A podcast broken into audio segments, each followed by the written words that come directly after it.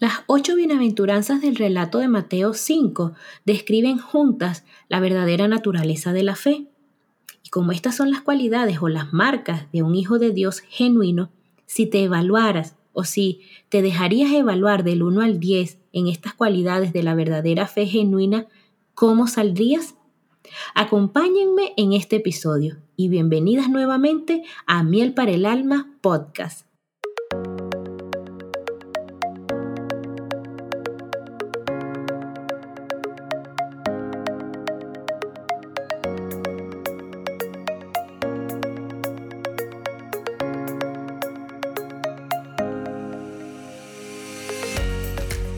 Hola, hola, chicas hermosas de Miel para el Alma, todas ustedes que me escuchan del otro lado de este micrófono.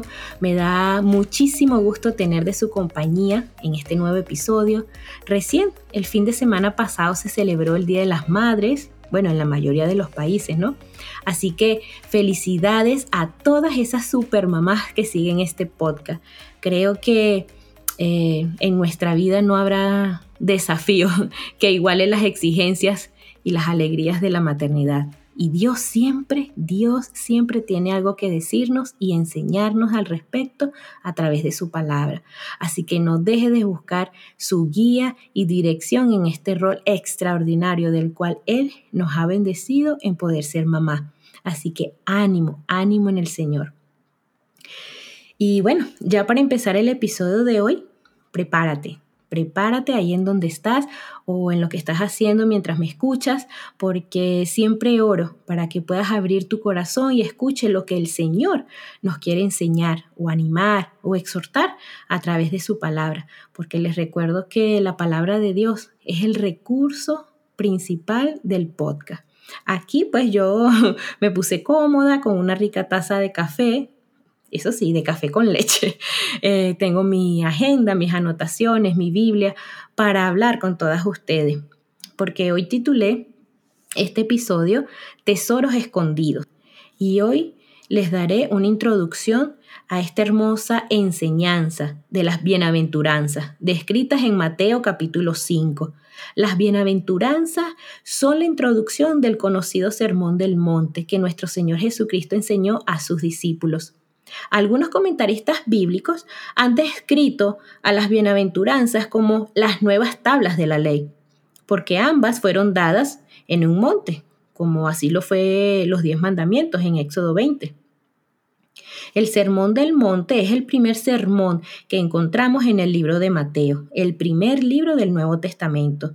Y ya para empezar, Seguro te estarás preguntando, pero Mari, ¿por qué tesoros escondidos? ¿Por qué hablar de las bienaventuranzas si ya yo sé cuáles son? ¿O ya yo me las sé de memoria? ¿Quién no las sabe? O mejor aún, te podrás estar preguntando, siendo mujer, ¿cómo me beneficia esto? Y bueno, respondiendo a todo eso, son tesoros escondidos, chicas, porque realmente las bienaventuranzas nos ayudan a darnos cuenta de las bendiciones que hemos recibido en Dios y en vivir una vida plena a través de ella y que la mayoría de las veces las pasamos por alto o las olvidamos o no las consideramos del todo. Me incluyo en esto. Y no sé si sabías, pero esta enseñanza de las bienaventuranzas contienen las técnicas y características de cómo vivir verdaderamente bien y quizás la mayoría de nosotras no las estamos aprovechando del todo. Por eso digo tesoros escondidos o quizás por descubrir. Y aunque se nos dice con frecuencia que reconozcamos nuestras bendiciones, algunas veces nos encontramos tan preocupadas o tan afanadas o tristes y heridas que nos resulta casi imposible ver las bendiciones que tenemos en Dios. Y es en ese momento, o bueno, diría que siempre tener presente, ¿no? El traer a nuestra mente el sermón del monte pronunciado por Jesús. ¿Por qué? Bueno, porque la vivencia de las bienaventuranzas nos humaniza y nos proporciona una vida plena y feliz, pero no sin obstáculos ni dificultades, claro que no, porque no todo es color de rosa, pero la intención más profunda de Jesús fue restaurar la dignidad del ser humano y comunicarnos que se puede vivir bien en esta vida presente, siempre que se acoja su mensaje de salvación. Ahora bien, te podrás preguntar, como yo también me, me hice esta pregunta, bueno, ¿para quiénes fue otorgado estos tesoros, estas bienaventuranzas? ¿Para todos los seres humanos? Bueno, sacando esta respuesta y después de haber investigado, di con el comentario de John MacArthur, donde da una respuesta bíblica a esta pregunta y dice que Jesús describe el bienestar divinamente otorgado a los fieles. ¿A quiénes?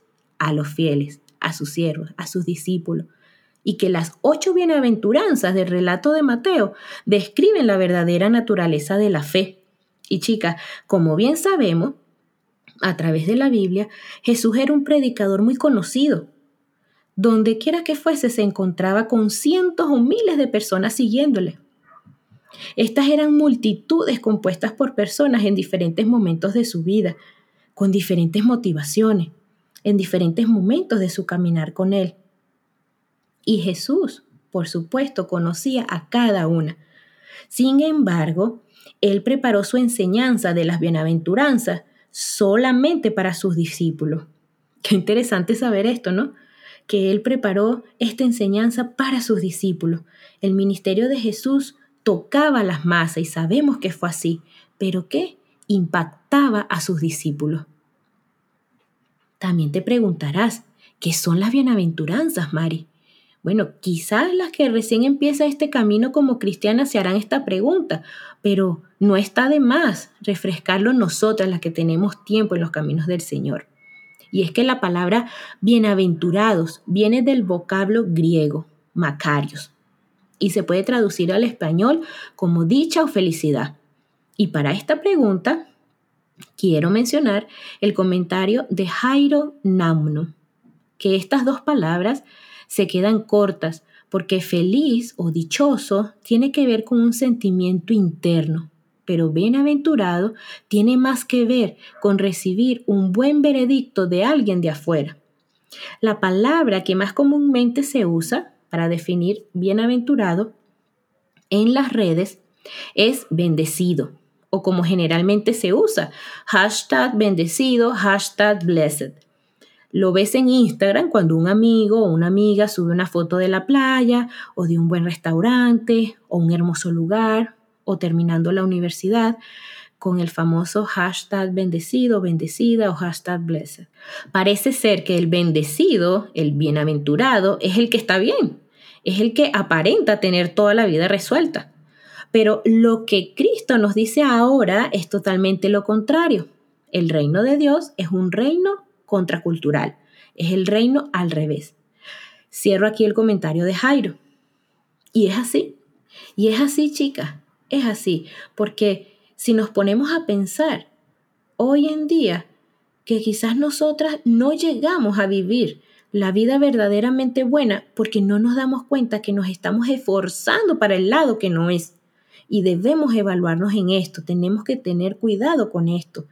La sociedad de hoy considera dichosos a los que tienen recursos materiales, una buena posición social o prestigios, pero Jesús nos da una visión muy diferente sobre los que son verdaderamente bienaventurados. Y aquí me voy a detener porque quiero que, que leamos juntas Mateo 5 del 1 al 12, cuando el Señor habla y enseña esto en el Sermón del Monte, las bienaventuranzas.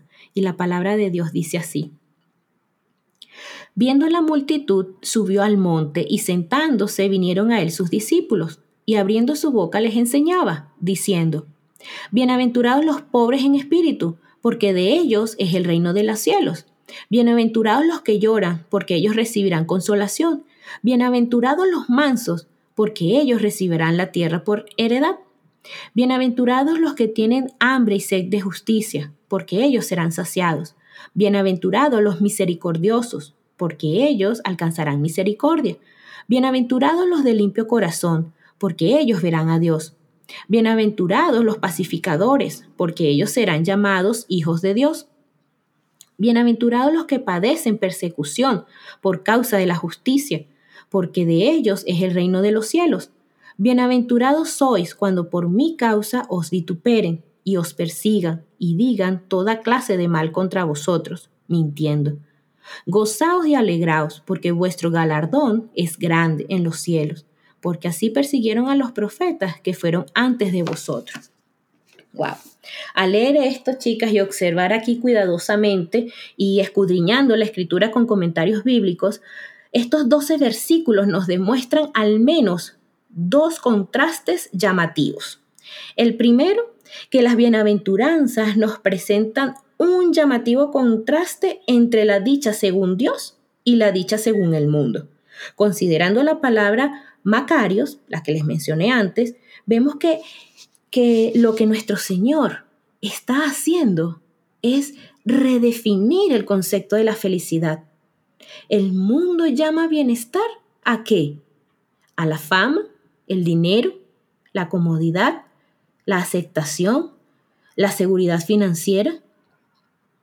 ¿Verdad que sí? Pero estos conceptos no necesariamente representan la dicha desde la perspectiva divina. Lo que Dios llama bienaventuranza, el mundo lo llama miseria y desdicha, según con los versículos que acabamos de leer. Y el segundo contraste es que las bienaventuranzas también nos permiten discernir las diferencias entre un cristiano y un incrédulo. Es decir, las bienaventuranzas son una descripción del carácter cristiano que inevitablemente contrasta con el carácter del mundo. En ella se nos presenta al verdadero creyente. Entonces, en estos versículos, al repetir la frase de ellos es el reino de los cielos, como leí en Mateo 5, eh, específicamente en el verso 3 y 10, el Señor nos está describiendo a un ciudadano de su reino. Y aquí quiero mencionar el comentario de Hesson Monray, que dice que las bienaventuranzas son el termómetro que toma la temperatura de nuestra condición espiritual. ¡Wow! Qué interesante, chicas, de verdad. En ese sentido, podemos decir que las bienaventuranzas nos hacen ver cómo está nuestra condición espiritual y que las bienaventuranzas entonces son el espejo que nos permiten ver nuestro propio carácter.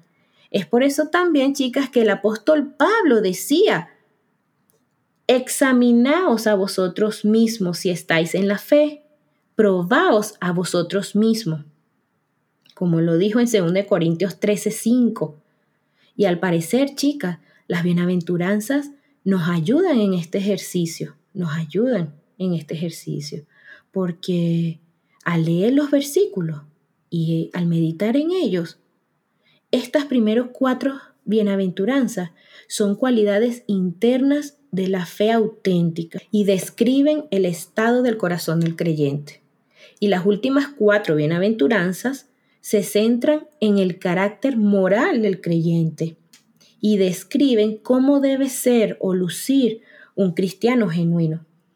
Entonces, si estas son las cualidades o las marcas de un hijo de Dios genuino, y si te evaluaras o si te dejarías evaluar del 1 al 10 en estas cualidades de la verdadera fe genuina, ¿cómo saldrías? ¿Cómo saldrías? Yo también eh, me respondí internamente y espero que, que tú lo hagas, que puedas responder esto. ¿Cómo saldrías?